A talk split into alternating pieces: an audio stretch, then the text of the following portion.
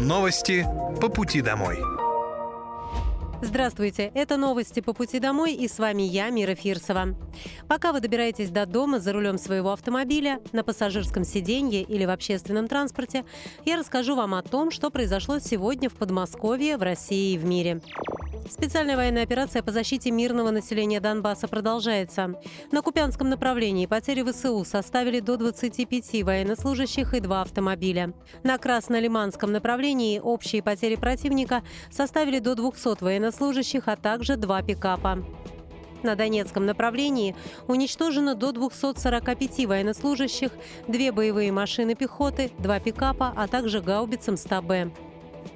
На южнодонецком направлении потери противника составили до 75 военнослужащих, два автомобиля и гаубица Д-20. На запорожском направлении общие потери ВСУ составили до 75 военнослужащих, две боевые бронированные машины и гаубица Д-20. На Херсонском направлении в результате комплексного огневого поражения уничтожено до 50 военнослужащих ВСУ и два автомобиля. В ходе контрбатарейной борьбы поражены две гаубицы МСТА-Б и орудия Д-20. Средствами противовоздушной обороны сбиты пять украинских беспилотных летательных аппаратов. Уникальные программы реабилитации проходят участники СВО в центре под Солнечногорском. Федеральный научно-клинический центр реаниматологии и реабилитологии в деревне Лыткино был создан в 2014 году для оказания помощи пациентам с тяжелыми повреждениями головного мозга. Губернатор Московской области Андрей Воробьев проведал военнослужащих и пообщался с медицинским персоналом. Мне очень приятно находиться в этом высокотехнологичном центре, который оказывает, наверное, самую сложную медицинскую помощь, в том числе ребятам, попадающим сюда из зоны СВО. Нейрореанимационную помощь получили здесь уже порядка 100 участников спецоперации, в том числе из Подмосковья, сказал Андрей Воробьев. Глава Подмосковья также поблагодарил врачей, которые помогают военным реабилитироваться. Он выразил готовность оказать помощь бойцам, если есть на то потребность. Губернатор осмотрел отделение нейрореанимации и нейрореабилитации, а также ознакомился с уникальными разработками центра, в том числе на основе VR-технологий. В центре есть собственная лаборатория, где на 3D-принтере воссоздают из современных материалов утраченные фрагменты черепа. В операционных самое современное оборудование. В центре работает высококлассная команда специалистов – неврологи, хирурги, нейрохирурги, травматологи. Здесь заново учат дышать, самостоятельно ходить или ощущать предметы. В усадьбе Татищева в деревне Болдина Солнечногорска состоялось открытие памятника выдающемуся историку, государственному деятелю Петровской эпохи, основателю Екатеринбурга Василию Татищеву. В церемонии приняли участие губернатор Подмосковья Андрей Воробьев и помощник президента России, председатель Российского военно-исторического общества Владимир Мединский. Андрей Воробьев поблагодарил всех собравшихся и подчеркнул, что наши внуки должны помнить о том, кто делал и делает нашу страну сильной и могучей приятное событие. Я хочу поблагодарить и историков, и архитекторов, всех вас, каждого, кто сегодня нашел время, возможность прийти, приехать сюда. Конечно, наших друзей из Екатеринбурга. Великий человек заложил великий город. Конечно, очень приятное событие. Вы знаете, на территории Подмосковья творили историю уникальные люди. Чехов и Достоевский, и государственные деятели, историки и все они внесли очень заметную лепту. В Булдино историк Василий Татищев провел свои последние годы жизни, где и написал две свои крупнейшие работы «История российская» и «Собрание законов древних русских». Памятник установлен Российским военно-историческим обществом на территории сквера старинной усадьбы Татищевых. Рядом с памятником создана всепогодная уличная библиотека.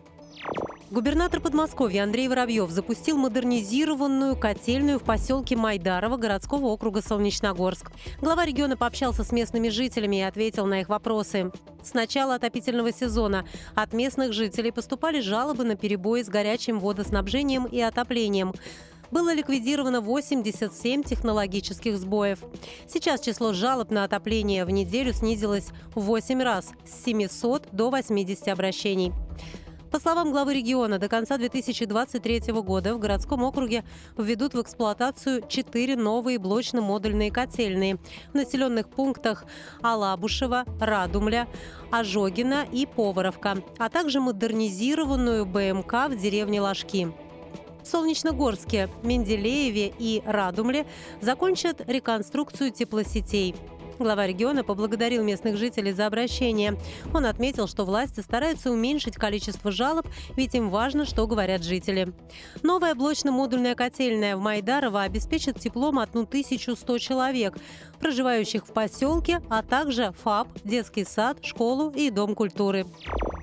Набор на контрактную службу в новом элитном подразделении Московской области продолжается. Продлится он до 25 ноября. Каждому подписавшему контракт полагается единовременная выплата в размере миллиона рублей. Из них 195 тысяч – это федеральные средства, 200 тысяч от региона и еще 605 тысяч в рамках надбавки из специального фонда поддержки. Служба в новом элитном подразделении предполагает получение индивидуальной боевой подготовки с опытными инструкторами. Всех контрактников обеспечат современной экипировкой. Кроме того, подписавшим контракт полагаются особые условия для взаимодействия с близкими и членами семьи, а также бесплатный трансфер в Московскую область из любой точки мира. Всю дополнительную информацию можно получить по телефону горячей линии плюс 7 495 990 4 семерки. Обратный звонок также можно заказать на сайте контракт МО или оставив заявку в телеграм-боте «Контракт МО-бот». Подмосковье в числе лидеров России по темпам капитального ремонта домов в 2023 году. С начала января в стране отремонтировали 23 262 многоквартирных дома, из них 2196 в Подмосковье. В Министерстве ЖКХ Московской области отметили, что за период 2023-2025 годов фонд капитального ремонта планирует привести в порядок 4830 МКД. До конца года в регионе заменит 469 лифтов в 169 домах. В 784 зданиях приведут в порядок системы газоснабжения. В 175 многоквартирных домах отремонтируют крыши, а в 137 фасады. Благодаря проведению работ жилищные условия улучшатся для 166 тысяч граждан.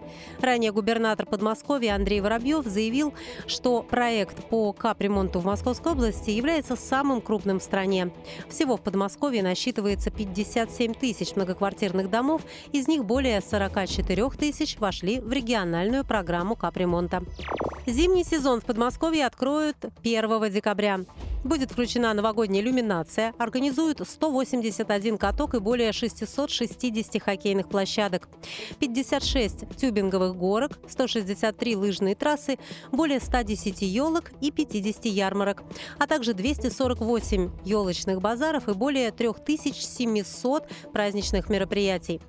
До 30 ноября все парки подготовят к зимнему сезону, написал в своем телеграм-канале глава региона Андрей Воробьев. В этом году в Московской области будет значительное расширение инфраструктуры для зимнего отдыха. Уже в декабре жители и гости области смогут посетить 8 новых больших катков с искусственным льдом в разных городах Подмосковья.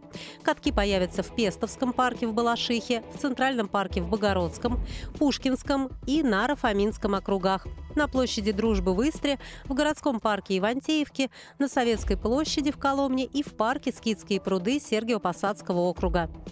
Общими требованиями для каждой локации в этом году стало прокат необходимого инвентаря, музыкальное сопровождение, праздничная иллюминация, белый лед, раскатанный по специальной технике для заливки, при необходимости гости смогут воспользоваться теплыми раздевалками. А для того, чтобы согреться холодными зимними днями, можно посетить точки с продажей согревающих напитков и питания. Это были новости по пути домой, и с вами была я, Мира Фирсова. Желаю вам хорошей дороги и до встречи. Новости по пути домой.